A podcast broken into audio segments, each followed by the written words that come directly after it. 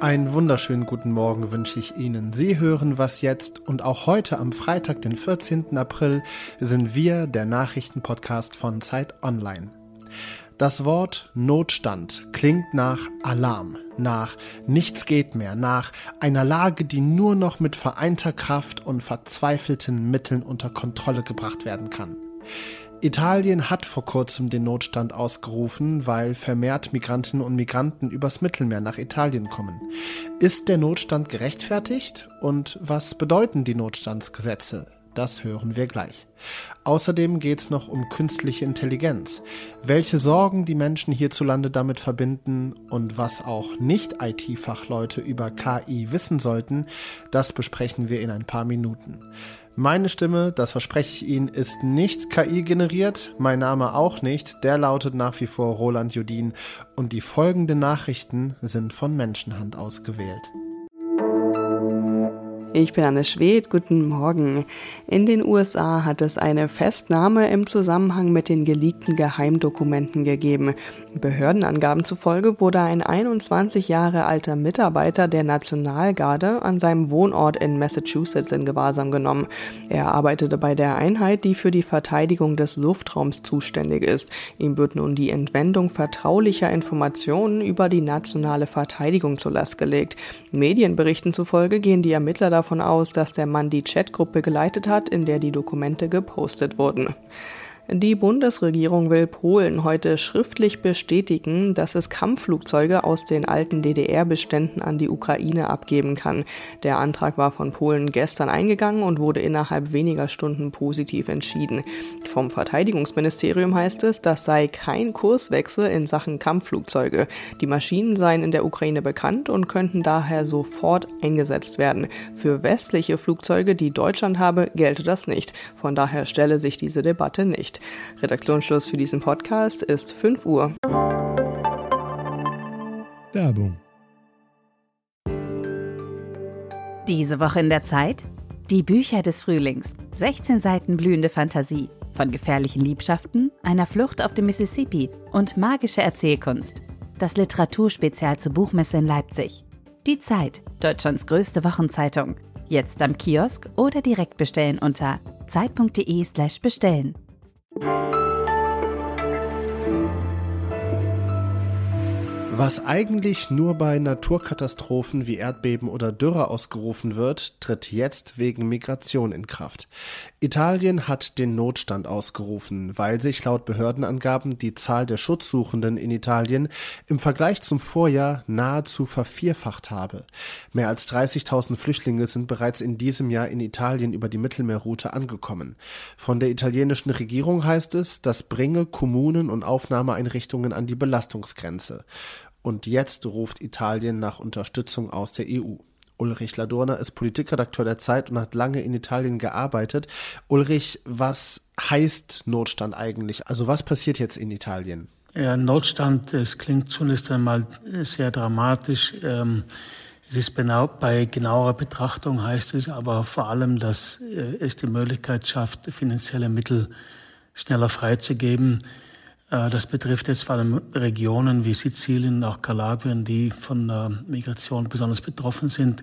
Der Notstand gibt die Möglichkeit, eben äh, Gelder schnell in diese Regionen zu überweisen. Und das Ziel ist dort, äh, Aufnahmeeinrichtungen zu errichten, um diesen Migrationsstrom besser kontrollieren zu können. Warum kommen eigentlich gerade jetzt so viele Migrantinnen übers Mittelmeer nach Italien? Ja, ich denke, das hat sehr viel mit der Situation auf der anderen Seite des Mittelmeeres zu tun, vor allem mit Tunesien. Tunesien befindet sich in einer tiefen Wirtschaftskrise. Gleichzeitig hat es einen Präsidenten, der ähm, autoritär sich entwickelt hat und viele Menschen haben nicht nur das Vertrauen in ihre wirtschaftlichen Perspektiven, sondern auch das Vertrauen in die tunesische Demokratie verloren. Und da brechen viele Tunesier auch, aber viele auch ähm, äh, Afrikaner, die nach Tunesien gekommen sind und äh, dort vielleicht gearbeitet haben und jetzt aber keine Möglichkeit mehr haben und weiter äh, einen Weg nach Europa suchen. Sagt Ulrich Ladurner, Politikredakteur der Zeit. Danke dir sehr herzlich. Gerne.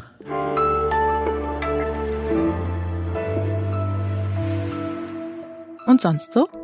Aus Frankreich und Italien kommen schon Meldungen von Wasserknappheit aufgrund von Dürre und heißen Temperaturen. Und auch in Deutschland wird das Thema Wassermangel immer präsenter. Britische Forscherinnen zeigen jetzt in einer Studie, dass bei Wasserknappheit die soziale Herkunft eine entscheidende Rolle spielt.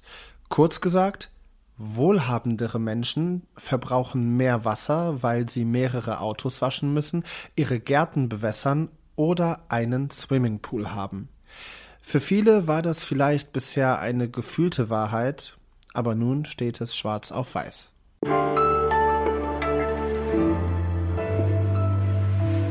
Für die einen schreibt ChatGPT die Hausarbeit für die Uni, bei anderen erkennt Google den Standort und übersetzt Websites direkt ins Deutsche. Und viele Autos führen den oder die Fahrerin gekonnt an jedem Stau vorbei. Das funktioniert nur aufgrund von KI. KI, künstliche Intelligenz, ist die Technik der Zukunft und begleitet uns auch schon jetzt permanent im Alltag. Welche Sorgen, aber auch Hoffnungen künstliche Intelligenz in der Gesellschaft weckt, zeigen repräsentative Zahlen vom Meinungsforschungsinstitut CIVI, die Zeit Online vorab vorliegen. Und wenn ich Zeit Online sage, dann meine ich Jakob von Lindern, der leitet das Digitalressort von Zeit Online und hat die Zahlen analysiert. Moin Jakob. Hallo Roland. Jakob, was denken denn die Menschen in Deutschland über KI? Ja, ich würde sagen, Begeisterung sieht anders aus. Ungefähr 40 Prozent der Deutschen ist laut dieser Umfrage der Meinung, dass künstliche Intelligenz in den nächsten zehn Jahren unterm Strich negative Folgen haben wird. Weitere 40 Prozent erwarten gemischte Folgen, teils, teils. Und an positiven Einfluss auf die Welt glauben nur 14 Prozent. Was befürchten denn die Leute jetzt in Zusammenhang mit künstlicher Intelligenz? Es wurde in der Umfrage auch nach einzelnen Sorgen gefragt und die drei häufigst genannten Sorgen sind äh, Überwachung durch künstliche Intelligenz, die dann das, äh, die Beeinflussung des öffentlichen Diskurses, also das könnte zum Beispiel durch massenhaft erzeugte Fake-Bilder oder Desinformation sein. Und am meisten ist tatsächlich die etwas allgemein formulierte Kategorie künstliche Intelligenz, die zur Bedrohung für die Menschen wird. Damit kann natürlich Verschiedenes gemeint sein, aber es zeigt so ein bisschen, dass Menschen auf jeden Fall irgendwie Sorge davor haben, dass ähm, ja, KI auch zu einer sehr fundamentalen Bedrohung werden könnte. Und verbinden die Leute auch was Positives mit künstlicher Intelligenz? Diese Umfrage hat schon auch explizit nach Sorgen gefragt. Ähm, in einer Frage wurde allerdings sozusagen die allgemeine Einstellung zu Technik, die auf künstliche Intelligenz basiert, abgefragt. Und da kann man sehen, dass die Deutschen fast genau in Drittel gespalten sind in dieser Frage. 37 Prozent lehnen die Entwicklung neuer Technologien, die auf künstlicher Intelligenz basieren, ab. Ähm, 29 Prozent befürworten sie und ein weiteres Drittel ist neutral, also sozusagen relativ genau ein Drittel positiv, ein Drittel negativ, ein Drittel neutral. Und das, daraus könnte man so ein bisschen ablesen, dass die Deutschen noch so ein bisschen unentschlossen sind, wie sie jetzt in der Summe über KI denken sollen. Gegen Unentschlossenheit hilft ja meistens Information, ähm, was bei KI sehr schwierig ist, weil KI ist ein sehr komplexes Thema, weil vielschichtig und technisch verstehen. Das tun eigentlich ja nur meistens IT-SpezialistInnen. Ähm, gibt es denn so grundlegende Dinge, die wir, die du, die ich, die alle Nicht-ITler über künstliche Intelligenz wissen müssen? Also ich glaube nicht, dass man bis ins Letzte verstehen muss, wie ein künstliches neuronales Netz funktioniert, um ähm, eben über KI mitreden zu dürfen. Es hilft natürlich ein bisschen zu verstehen, wie die Mechanismen sind. Zum Beispiel, dass das, was wir künstliche Intelligenz nennen, darauf basiert, dass Systeme Regeln in Daten finden, in großen Mengen von Daten. Und das, was in diesen Taten steht, dann gewissermaßen in die Zukunft fortschreiben. Das heißt nicht, dass sie eins zu eins reproduzieren müssen, was jetzt in den Texten steht, aber es bedeutet eben doch auch, dass das, was man oben reinsteckt, bis zu einem gewissen Grad unten wieder rauskommt. Ähm, deswegen ist es auch wichtig, dass wir alle viel über KI und über darüber, wie sie funktioniert und mit welchen Daten sie gefüttert wird, überhaupt wissen können. Und deswegen wäre es wichtig, dass es Regeln dafür gibt, dass KI-Systeme transparent und nachvollziehbar sind. Sagt Jakob von Lindern, der das Digitalressort von Zeit Online leitet. Ich danke dir sehr herzlich. Ich danke dir. Und welche Chancen und Risiken mit künstlicher Intelligenz einhergehen, können Sie auch in unserem Was jetzt Spezial zu KI nachhören. Das ist unsere Sonderfolge, die letzten Samstag erschienen ist. Und mit diesem Hörtipp verabschiede ich mich auch. Das war was jetzt für diesen Freitagmorgen. Heute Nachmittag informiert Sie dann meine Kollegin Azadeh Peschman darüber, was den Tag über passiert ist. Mein Name ist Roland Judin. Schönen Freitag Ihnen noch und guten Start ins Wochenende.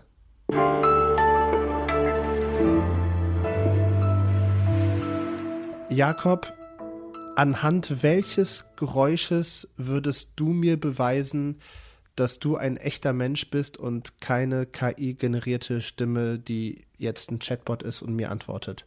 Na, du musst mir sagen, welches Geräusch ich machen muss und es muss möglichst absurd sein, denn nur dann kannst du testen, ob, ob, es, ob sich die KI darauf vorbereiten konnte.